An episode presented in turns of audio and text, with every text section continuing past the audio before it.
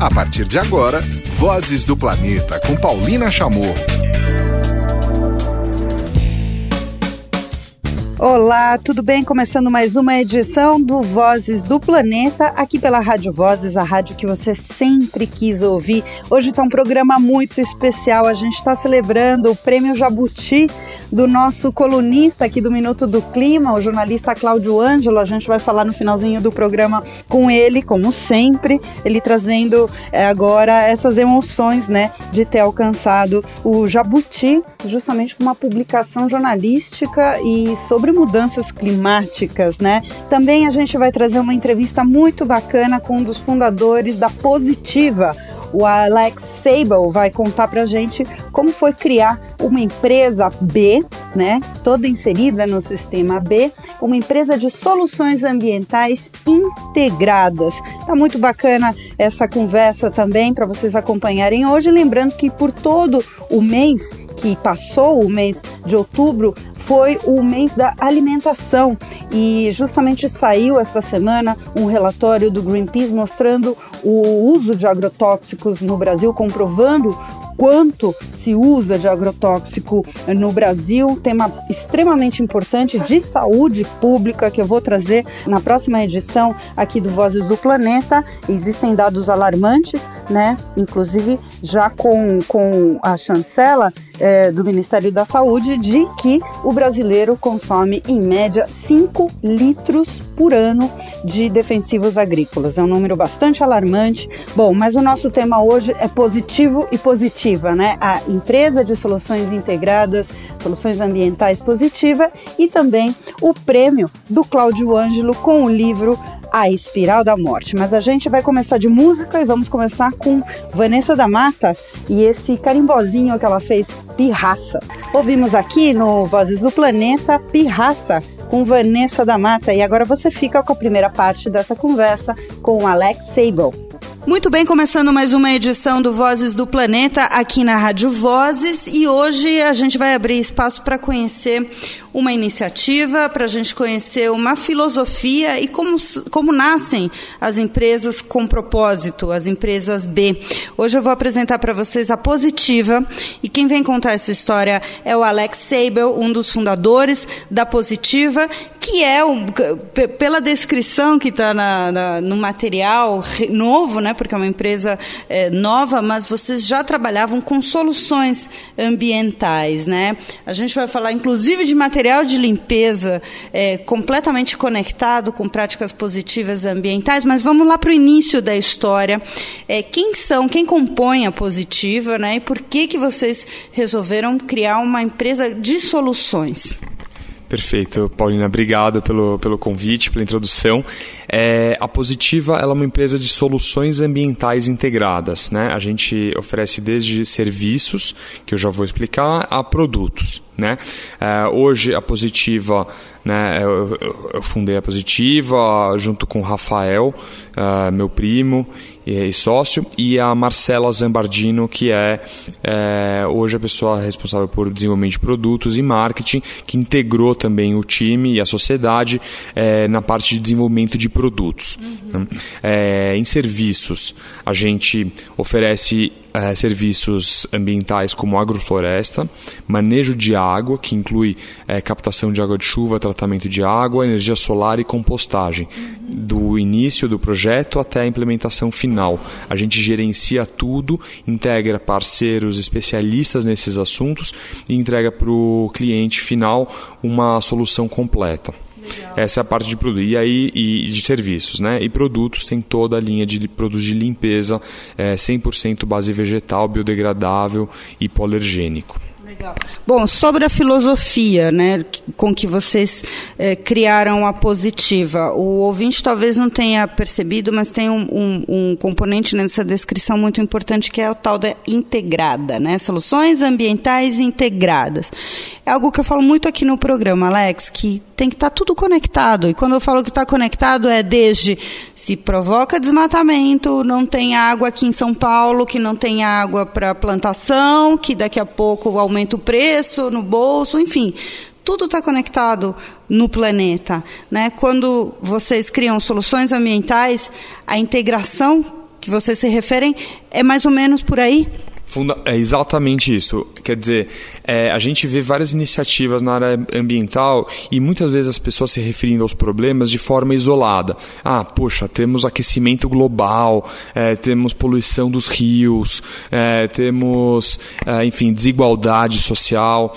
Quer dizer, assim, os problemas, no, no fundo, da forma como a positiva enxerga, eles estão todos conectados. Conectados com a forma como nós, seres humanos, a gente se estabeleceu no planeta. A gente se organizou no num tipo de sociedade, numa forma que está provocando todos esses problemas. Então, a gente entende que para a gente ser efetivo, a gente precisa ir na raiz do problema e repensar a forma como a gente está convivendo entre nós, em sociedade e com, os, com a natureza. Né? Por isso que a gente é, propõe soluções para cada um poder levar para sua própria casa, para sua fazenda, imóveis, escritórios, essas soluções todas. Né? É, isso em serviços e também produtos. Então você, cada um, a gente né, às vezes não para para pensar como que a gente limpa, tá lavando a nossa é, roupa, nosso piso e tal. E, e, e, é isso que a gente quis propor. Depois de muito tempo procurando fornecedores pequenos e médios, né, locais, a gente é, chegou numa composição realmente de produtos com uma qualidade que a gente que, que nos satisfazia a, a suficiente para montar esse negócio. Então, todos os nossos produtos, é, cada um né, dos ouvintes pode depois é, lavar, é, regar suas plantas com, com a água que sai da máquina de lavar, ou mesmo depois de lavar o piso, pode regar todas as plantas, não tem problema nenhum. É, a bucha vegetal nossa vem de uma cooperativa de mulheres em Minas, né, é, a, ao invés da verde e amarela, que está todo mundo acostumado, que demora 150 anos para decompor, né, a nossa é uma bucha vegetal totalmente biodegradável e ainda vem de uma cooperativa. Então, quer dizer, é a integração do, do ambiental com o social e também, mesmo dentro do ambiental, é em todos os sentidos, né? alimento, água, energia, é a gente propor realmente formas integradas de olhar para a solução. Legal. Vamos para a música. Daqui a pouquinho eu continuo com essa conversa com o Alex Sable, da Positiva. Agora vamos de mais música. Aqui no programa tem o projeto Playing for Change eles vão com War e No More Trouble. Ouvimos um mix aí de War com No More Trouble, é, com o Playing for Change, esse projeto magnífico que roda pelo mundo captando sons de músicos de rua. E a gente continua acompanhando agora essa conversa com Alex Sable.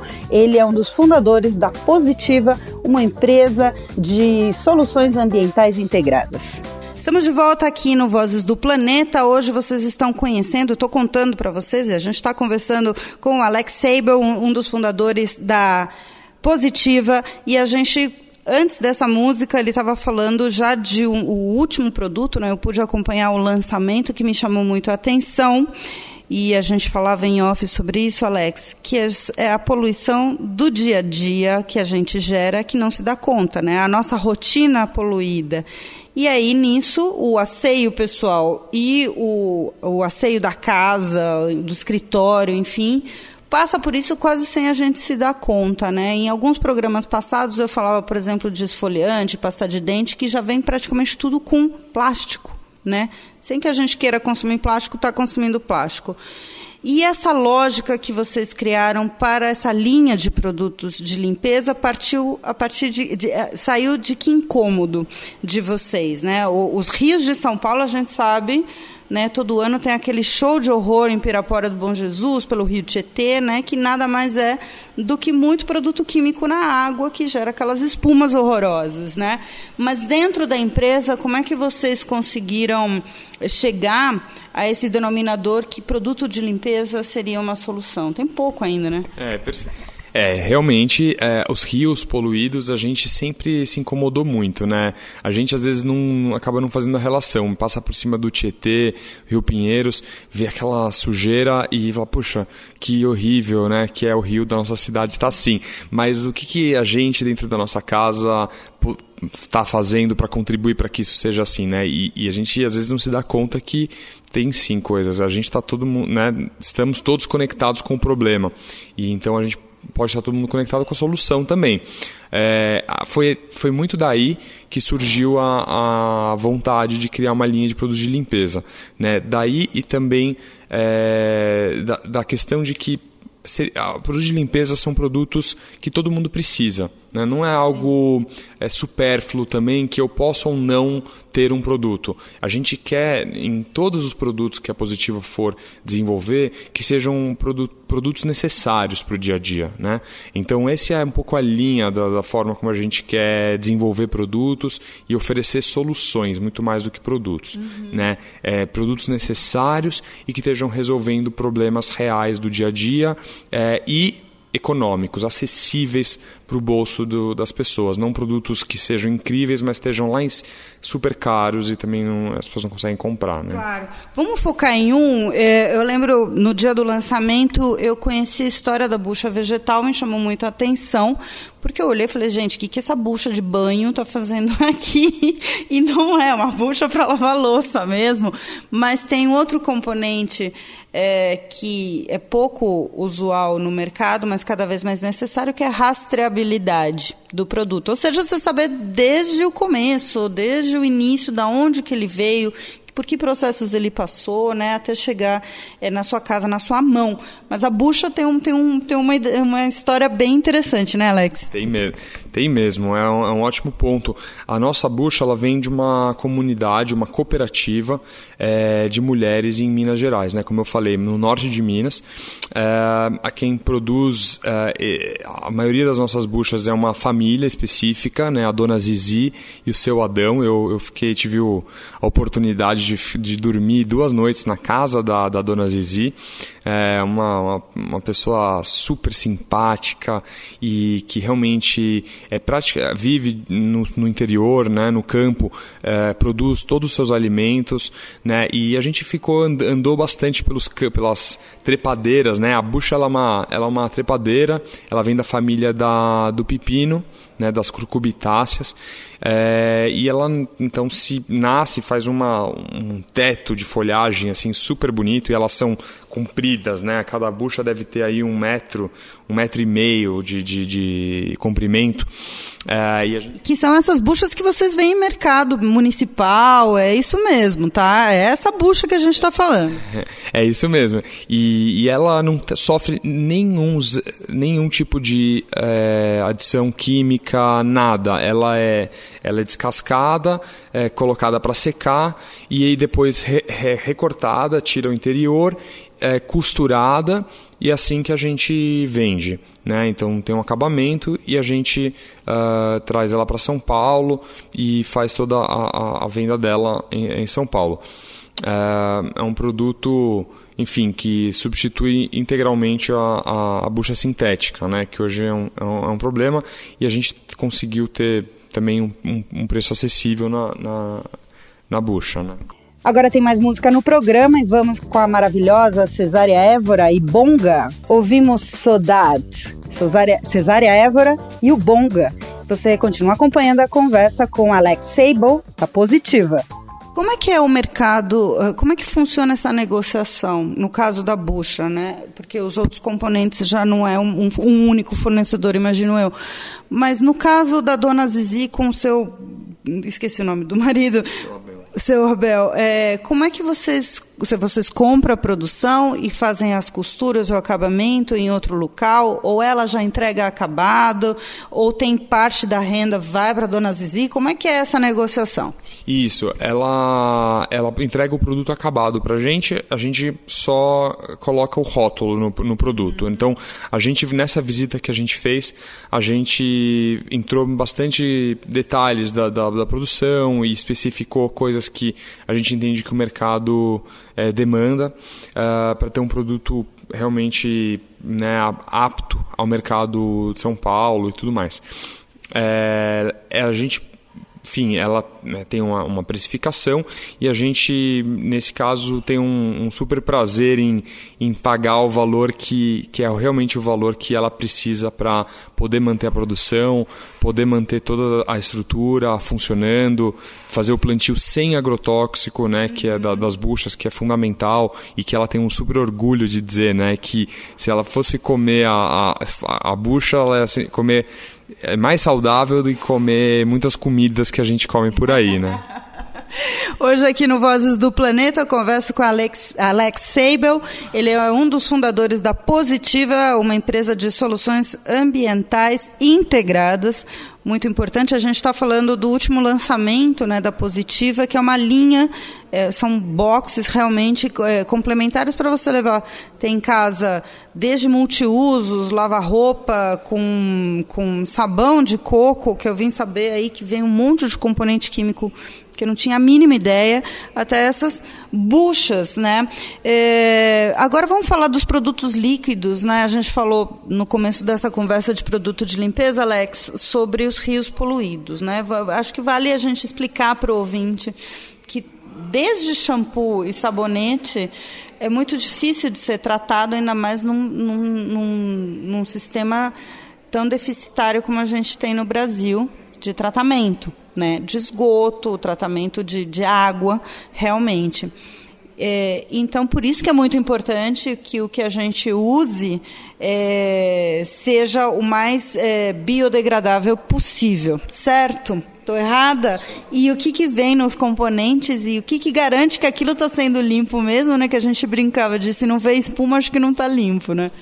Perfeito, ótima pergunta, é bem central, né?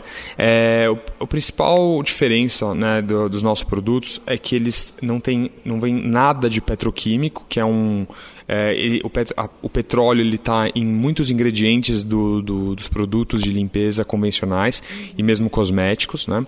Uh, de diversas formas. Né? Uh, também não tem nada de fosfato, que também é um, é um tipo de componente que é colocado normalmente nos produtos de limpeza uh, ah, para deixar mais, para fazer mais espuma.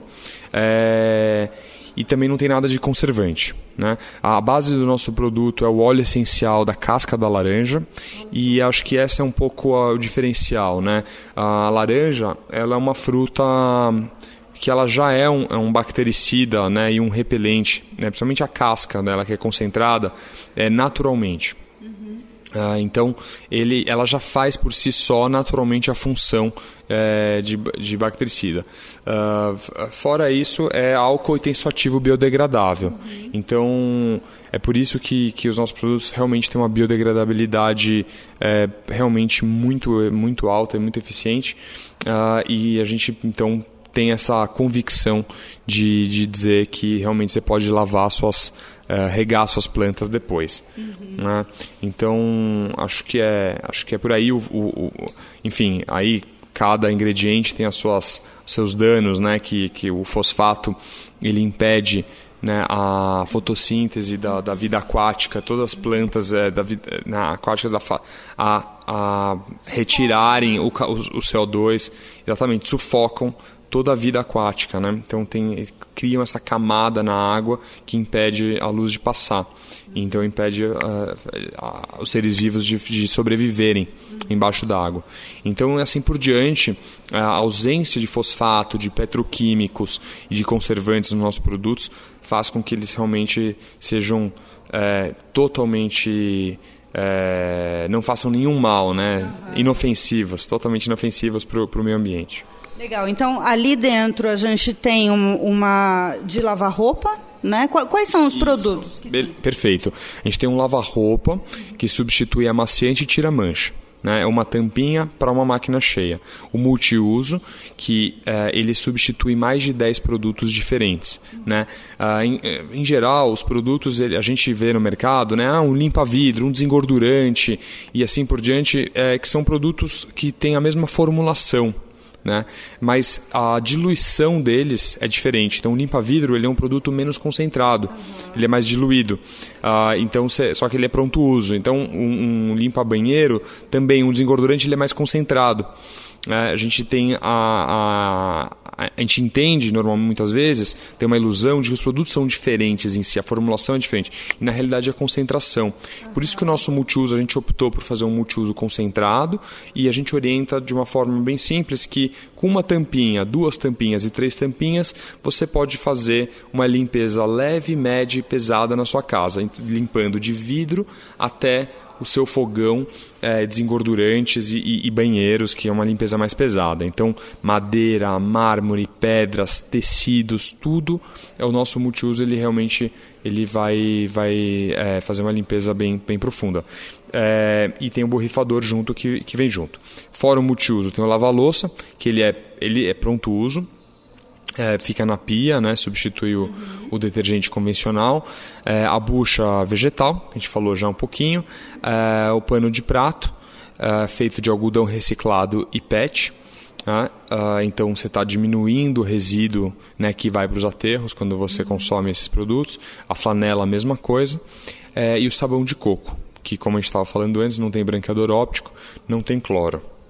Isso eu fiquei apavorada, gente. Vocês achando que aquele sabãozinho de coco, ah, que legal, vou lavar o cabelo para ficar brilhante, não sei o quê. Mas, ó, os meninos aqui da Positiva estavam me contando que tá cheio de produto químico também, Alex. Caramba, não tá sobrando quase nada, né?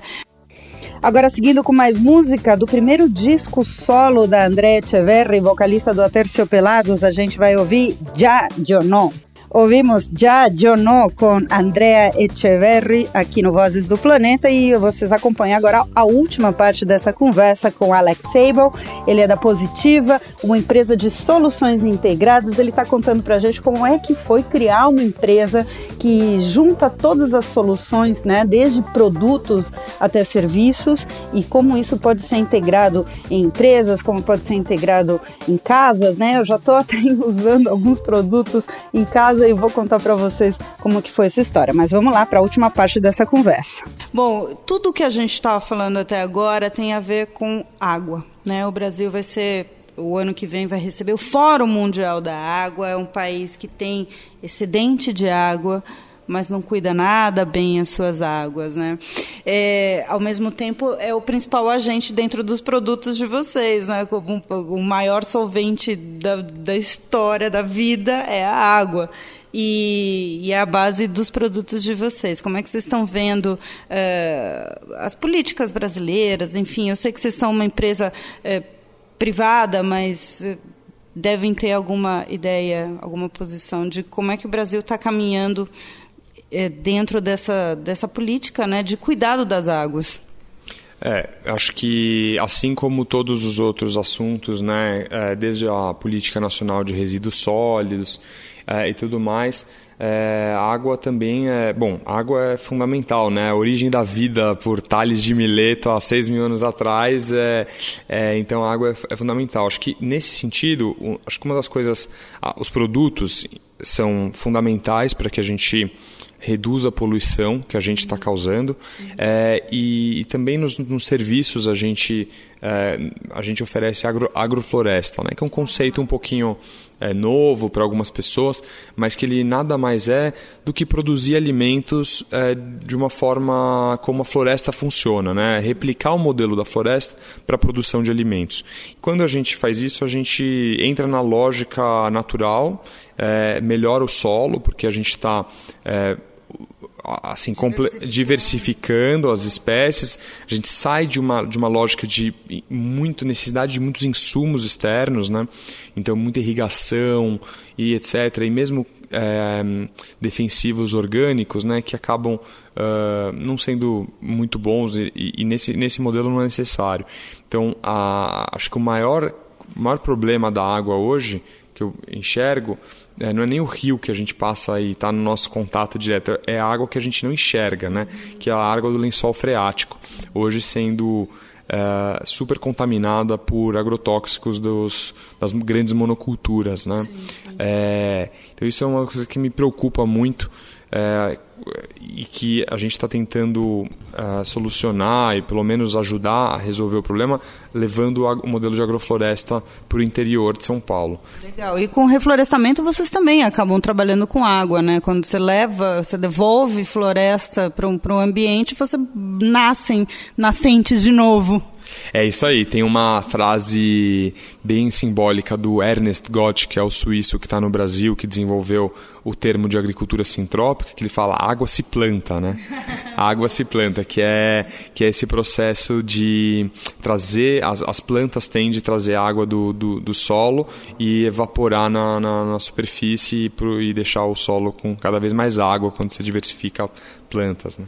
Legal. Muito bem, hoje a gente conheceu é, um pouco do trabalho. Eu recomendo vocês entrarem nas redes sociais, eles estão colocando muitas coisas, né? Estão começando, né, Alex? Porque antes vocês trabalhavam com, com esses projetos de reflorestamento e agrofloresta, mas dentro já do escopo da Positiva ou agora que ela está vindo com força total com os produtos? A gente começou com serviços, né? Agrofloresta uhum. e todos esses serviços a gente começou com isso e depois a gente foi para produtos. Então está desde o início essa parte toda de, de reflorestamento. E... Então, para quem quiser ver mais dos produtos, eh, o que, que você recomenda? É www.positiva.eco.br.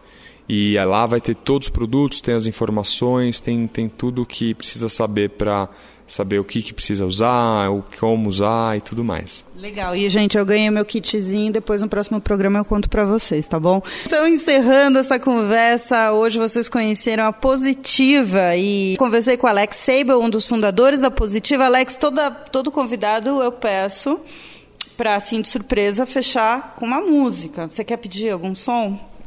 Bom, vamos lá. Então, Imagine, do John Lennon. Muito... Obrigada, Alex. Obrigado você, Paulina. Bom, e a pedido do, do Alex Sable, nosso convidado desta edição do Vozes do Planeta, ouvimos John Lennon com Imagine. E agora tem Minuto do Clima. Na Rádio Vozes, Minuto do Clima, com Cláudio Ângelo. Muito bem, vocês ouviram com Cláudio Ângelo aí na vinheta, mas já já a gente vai ter que mudar, vamos ter que colocar com o premiado, com o Jabuti deste ano, Cláudio Ângelo. E é com ele que a gente vai conversar agora invertendo os papéis. Tudo bom, Cláudio? Um prazer falar contigo aqui no Minuto do Clima, o seu espaço, porque dessa vez você vai ser o entrevistado. O Cláudio acaba de saber da notícia, a 59 edição do Prêmio Jabuti, ele com o livro A Espiral da Morte, como a humanidade alterou a máquina do clima pela editora Companhia das Letras, acaba de receber a notícia, então, de que é o vencedor desta edição na categoria Ciências da Natureza, Meio Ambiente e Matemática. E aí, Cláudio, você não gosta muito de, de comentar, que você é meio tímido, né? Mas esse é um momento de celebração, ainda mais se tratando de um livro é, dedicado especificamente ao tema de mudanças climáticas, né? Como é que você recebeu a notícia? Achei ótimo, porque agora você vai me dar mais de três minutos, né? Bom, é, para a gente começar da, da, nossa, da nossa conversa aqui, que a gente está invertendo os papéis hoje, eu queria que você contasse para os ouvintes é, é, um título do livro, né? Tem, é, é um, uma denominação bastante catastrófica, mas tem uma explicação científica, principalmente. É um termo muito usado cientificamente, não é isso? A espiral da morte. Isso, é, é, é, esse, esse termo ele foi cunhado por um glaciologista americano é, chamado Mark Series. Ele é o cara que dirige o Centro Nacional de Dados de Gelo e Neve dos Estados Unidos. E é o sujeito que está ali na, digamos assim, na linha de frente da catástrofe, né?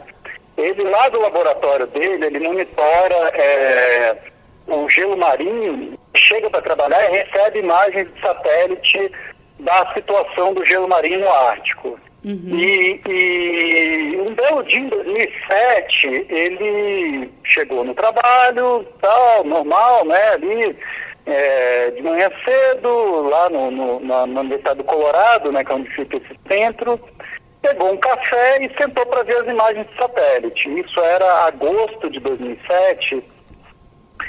E ele, é, quando ele abriu o computador, ele não acreditou no que ele estava vendo. É, ele sabia que a situação no Ártico estava muito é, é, é, difícil naquele ano, foi um ano muito quente, um ano que houve, haveria né, muito degelo, muita perda do gelo marinho. Mas quando ele abriu o computador naquele dia, ele viu que a, as duas passagens é, que ligam, é, basicamente conectam a Ásia, a Europa e as Américas através do Oceano Ártico, né, o mar em volta do Polo Norte, essas passagens que é, sempre estiveram cobertas de gelo, desde que, né, desde que os seres humanos começaram a frequentar aquela região, essas passagens pela primeira vez estavam simultaneamente abertas. Né? Tanto a, a passagem noroeste, pelo, é, por cima do Canadá, conecta as Américas com a Ásia, quanto a chamada Rota Marítima do Norte, é, que apesar do nome não tem nada de marítima, porque é, é só gelo marinho o ano inteiro, é, por cima da Sibéria, que vai até a Ásia também, né? Conecta a Europa à Ásia. E, e então, a, aquele foi o primeiro ano em que a passagem é, noroeste se abriu completamente, por conta do, do, das temperaturas elevadas, é, das condições meteorológicas e do grande degelo que houve. E em 2012, é, essas passagens, né, é, elas voltaram a, a, a, se abrir desde então várias vezes.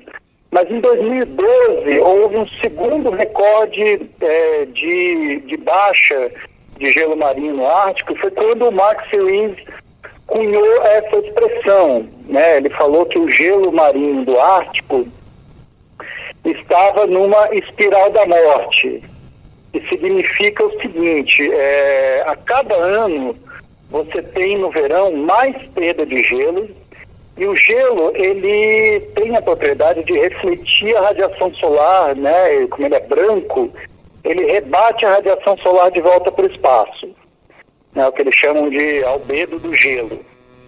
quando você perde gelo, você é, perde esse albedo.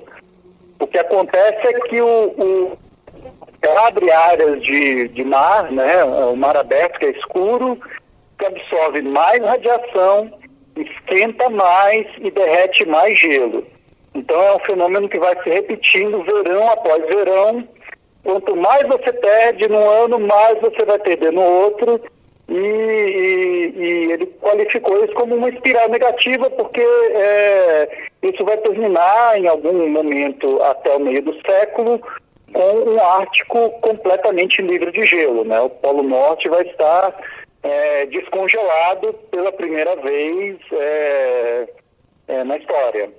Agora, Cláudio, essa é uma, essa é uma publicação que a gente está muito acostumado a ver gringos na Europa, nos Estados Unidos, eh, livros dedicados a justamente o tema de mudança climática, né? O tema climático em geral, né? É, eu tenho a impressão que essa é a primeira publicação genuinamente brasileira sobre o tema, né? E o processo que você fez para conceber esse livro, livro foi uma série de viagens aí por vários pontos extremos do, do planeta, não é isso? É, foram, na verdade, duas viagens. Eu já tinha ido é, uma vez à Antártida, muito tempo atrás, é, como jornalista, né, eu trabalhava, trabalhava num jornal na época, trabalhei muito tempo é, na editoria de ciência de um jornal e fiz uma viagem à Antártida e duas viagens ao Ártico. É, para esse livro, eu fiz uma viagem à Groenlândia para acompanhar o trabalho de um, de um pesquisador dinamarquês que mede justamente como as geleiras da Groenlândia estão é, perdendo massa, né, acelerando e perdendo massa em resposta ao aquecimento, principalmente do oceano é, em volta da Groenlândia, e fiz uma viagem à Antártida também, é, com, com o Programa Antártico Brasileiro. Né? É, o, o, Ártico e a Antártida são, são lugares importantes, né?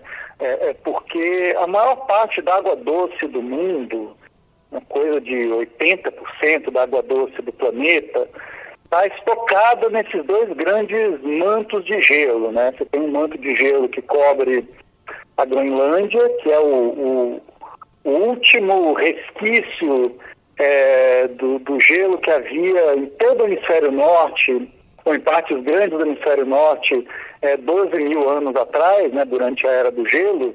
Esse gelo todo derreteu e ficou um pedaço desse, desse, dessa massa glacial em cima da Groenlândia. E você tem a, a maior parte do gelo do planeta está estocada na Antártida. É, se essas duas regiões, em resposta ao aquecimento global, começarem a perder massa e a descongelar, o que a gente vai ter é uma elevação brutal do nível do mar, como não se vê é, é, em, em, centenas de milhares de anos. Uhum. E essa elevação do nível do mar é, é deve provocar consequências dramáticas para basicamente para todo o planeta, né? Todo mundo que tem uma cidade na beira da praia e aí uh, você pode escolher qual é a sua cidade na beira da praia, né? Se é Recife, se é o Rio de Janeiro, se é Nova York, é, se é Amsterdã e Roterdã que estão abaixo do nível do mar, inclusive. Uhum. É, esses lugares vão ser, né, já estão sendo, mas vão ser muito mais ainda é, severamente impactados por essa elevação do nível do mar, caso a Groenlândia e a Antártida derretam. Uhum. Muito bem. Bom, agora passando, é, vocês podem é, checar todas essas histórias como o Cláudio está contando aqui para a gente, mas a gente está falando sobre esse livro, A Espiral da Morte, é, de sua autoria, como a humanidade alterou a máquina do clima, que acaba de ser, de ganhar, né? o Cláudio acaba de ganhar na 59ª edição do Prêmio Jabuti, na categoria Ciências da Natureza, Meio Ambiente e Matemática, com este livro, então, o prêmio. Bom, agora a gente já vai passar, Cláudio, rapidamente, porque é o Minuto do Clima, né? Você sempre dá aquela extrapoladinha, eu posso extrapolar um pouco mais, mas para a gente anunciar, né, Cláudio, que a partir de semana que vem já começa a COP23 na Alemanha, a Convenção das Partes do Clima, essa reunião anual que, por mais que se espere, ou, ou quase Barão de Itararé, onde não se espera nada, de lá mesmo que não vai sair nada. Eu acho que essa vai ser a edição, mais ou menos, dessa COP23, né? O que, que você acha? É, é eu, eu, eu, costumo dizer, quando alguém me pergunta sobre esse livro, é, eu gosto de dizer que eu espero estar completamente errado sobre todas as coisas que eu, que eu escrevi nesse livro. Né, Para mim, eu, eu, eu, acho que o, o maior sinal de sucesso será alguém pegar esse livro daqui a 20 anos e falar: putz, esse cara errou tudo. É, a gente conseguiu dar um jeito nesse negócio. É, o problema, Paulina, é que eu, por enquanto, não, não há nada no cenário é, internacional que me autorize a, a arriscar dizer que eu estou errado sobre as coisas que eu, que eu escrevi. Então, é, a COP23 começa né, na, na segunda que vem, e nesta semana, é, inclusive na, na terça-feira, né, no mesmo dia que foi anunciado o prêmio, o Programa das Nações Unidas para o Meio Ambiente é, publicou um relatório anual, né? Todo ano, já está na oitava edição, é o chamado é, Emissions Gap Report. Eles dizem basicamente qual é o tamanho da nossa dívida climática. Né? Quanto nós, quão longe nós estamos é, de estabilizar as emissões de gás de efeito estufa de um jeito que permita atingir a meta do Acordo de Paris, né? Você sabe, você esteve lá uhum. é, em 2015. É, o Acordo de Paris foi o primeiro acordo universal é, de salvaguarda do clima que estabelece que a gente precisa limitar o aquecimento global bem abaixo de 2 graus no, no, durante o século XXI. É, e o PNUMA é, lançou esse relatório na terça-feira, dizendo que, bom, nós estamos muito longe é, de, de estabilizar a temperatura em menos 2 graus e botou um número nisso.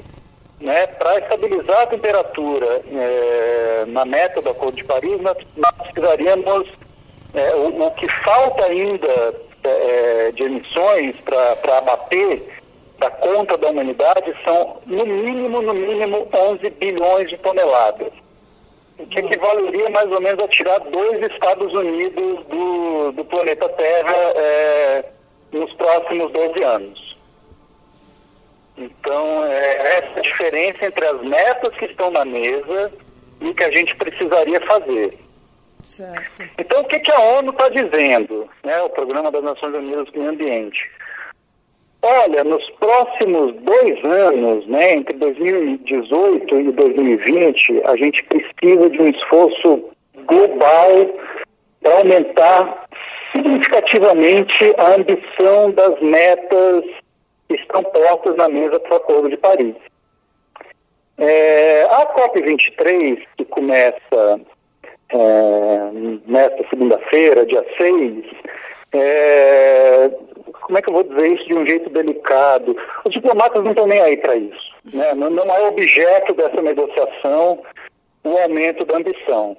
Então, essa conferência de Bonn, né, ela vai ser sediada em Bonn, mas ela é, é presidida por Fiji, é a primeira vez que um, um país insular do Pacífico, altamente ameaçado pelas mudanças climáticas, preside uma conferência do clima, é, o objetivo da COP é concluir, ou, ou, pelo menos ter bastante adiantado, o livro de regras, né, o manual de implementação do Acordo de Paris, uhum.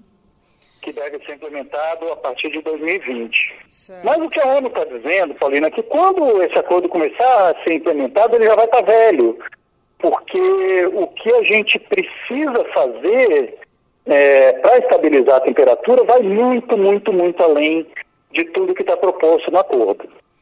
Então, é, o que seria o certo a fazer? É, os países se juntarem em 2018, reconhecerem que eles têm um problema, né, que nem todo, todo vício, né, tá, o tratamento para todo vício começa com a admissão de que você tem um problema. Uhum. O nosso vício em combustíveis fósseis deveria também começar é, com a admissão de que nós temos um problema e nós não estamos conseguindo dar conta desse problema com as metas que nós temos atualmente né, na mesa. É... Então, a partir de 2018, o mundo inteiro deveria se juntar para aumentar a ambição das metas do Acordo de Paris. Mas aí você tem aquela situação. Os Estados Unidos, que são um país rico, anunciaram que vão sair do acordo e pararam de dar dinheiro é, para os países em desenvolvimento. Os países em desenvolvimento, né, hoje eu ouvi até é, é, de um diplomata de um país em desenvolvimento, ah, poxa, os caras chegam no banquete primeiro, comem toda a lagosta e querem empurrar a conta para a gente. É, então os países em desenvolvimento estão se sentindo, eu acho que de forma muito justa, estão se sentindo é, passados para trás nessa história, porque os países desenvolvidos que poluíram para se desenvolver não querem contribuir com as finanças climáticas necessárias para botar ordem na casa. Então, na verdade, quando a gente deveria estar é, remando junto, né, ou, ou é, dirigindo juntos é, para guiar o planeta para fora é, dessa situação perigosa de, de aquecimento global, o que você vê, na verdade, é uma disputa política entre países ricos e pobres é, para ver quem, é, de quem é a culpa, enquanto isso o navio está arrumando para bater no iceberg. É mais ou menos. A COP23. É mais ou menos um cenário do início das reuniões, né? Ou seja, caímos de novo nos primeiros dilemas eh, dos países, né? Uma coisa que já estava completamente resolvida, pelo menos até Paris. É, tá, estava resolvida, mas nunca esteve completamente resolvida, né? Uhum. É, Paris avançou muito na, no fato de que todos os países do mundo admitiram que a mudança climática é um problema comum e que todo mundo deve dar uma contribuição. O problema é que aí quando você desce no detalhe de é, que contribuição é essa, você não consegue resolver essa equação, porque é, você tem de um lado os países ricos dizendo que, poxa, mas esses países eles não são mais pobres, né? Países como a China, a Índia e o Brasil, que são né, alguns dos maiores emissores do mundo, hoje a China é o maior emissor, é, não são mais países pobres, né? Eu acho que qualquer, qualquer pessoa que, que visite uma cidade chinesa, que veja, é, acompanhe o fluxo de investimentos chineses no mundo inteiro, inclusive em países como os Estados Unidos, é, tem dificuldade em dizer de fato que a China é um país pobre. É, apesar de ter uma imensa população rural que é de fato miserável. Uhum. É, então, esses países ricos não querem dar dinheiro para os países emergentes. Os países emergentes, por sua vez, falaram: Poxa, a gente só está só tá emitindo nos últimos 30 anos. Né? Quem, quem nos trouxe a essa situação na qual nós estamos agora foram os países ricos. É, e, de fato, isso é verdade. Mas, é, enquanto o, o, o, a questão for tratada como um ônus econômico e não como uma oportunidade de investimento, que é cada vez mais né, é uma oportunidade de, de investimento, de geração de riqueza, né, que eu diga a China, que está é, é, bombando a economia agora com energia renovável, painel solar, turbina eólica, carro elétrico, enfim. Enquanto a lógica política for do é, um país contra o outro e estão me passando a perna e eu vou perder aqui, eu vou perder ali, eu acho que, que é, é, a diplomacia mundial faz exatamente o jogo do Trump, uhum. né, do presidente dos Estados Unidos, que diz que ah, não, isso aqui prejudica a gente, então a gente não vai fazer nada. É, é uma equação que ela nunca foi complicada, é, nunca foi simples de resolver, sempre foi muito complicada de resolver. Em Paris a gente teve um, uma espécie de né, respiro momentâneo dessa, dessa lógica de, né, de, de, de soma zero, né, de ah, é, se você ganha, eu necessariamente vou perder. É, mas essa coisa nunca esteve enterrada de fato. Né? Isso sempre, todo mundo sabia que essa questão ia, ia retornar em algum momento, como está retornando agora. Certo. Muito bem, bom, a gente vai continuar acompanhando aqui por você, lógico, com as notícias da COP23. Esse era um registro, primeiramente, para celebrar, em nome de toda a Rádio Vozes, de toda a equipe da Rádio Vozes, nosso grande abraço e parabéns de todos os ouvintes também pelo, por esse merecido reconhecimento, esse prêmio Jabuti para um livro o primeiro livro brasileiro mesmo sobre mudança climática. E hoje ouvimos então aqui no espaço dele o próprio Cláudio Ângelo é, conversando com a gente sobre o livro A Espiral da Morte e sobre o início da COP23 que começa a semana que vem. E é claro, agora de surpresa mesmo, para celebrar aí o prêmio Jabuti, que som que você colocaria? Não pode. Raul Seixas, hein, Cláudio? Sua cota já está completa para esse ano. Sem Raul Seixas, sem Midnight Oil, hoje nós vamos de Emily Simon, é, uma francesa, e a música se chama All is White, que é o tema, né, para ficarmos aí em, em, assuntos polares, é o tema do filme A Marcha dos Pinguins. é uma música fofa. Muito bem, obrigada, Cláudio. Já que o clima não é fofo, pelo menos a música é fofa. E com esse som pedido pelo nosso premiadíssimo Cláudio Ângelo, vencedor agora do Prêmio Jabuti, nós encerramos esta edição do Vozes do Planeta, convidando você para acompanhar a próxima e também a hora que quiser, sob demanda, todas as edições deste programa lá no nosso de podcasts aqui pela Rádio Vozes. Até semana que vem. Tchau!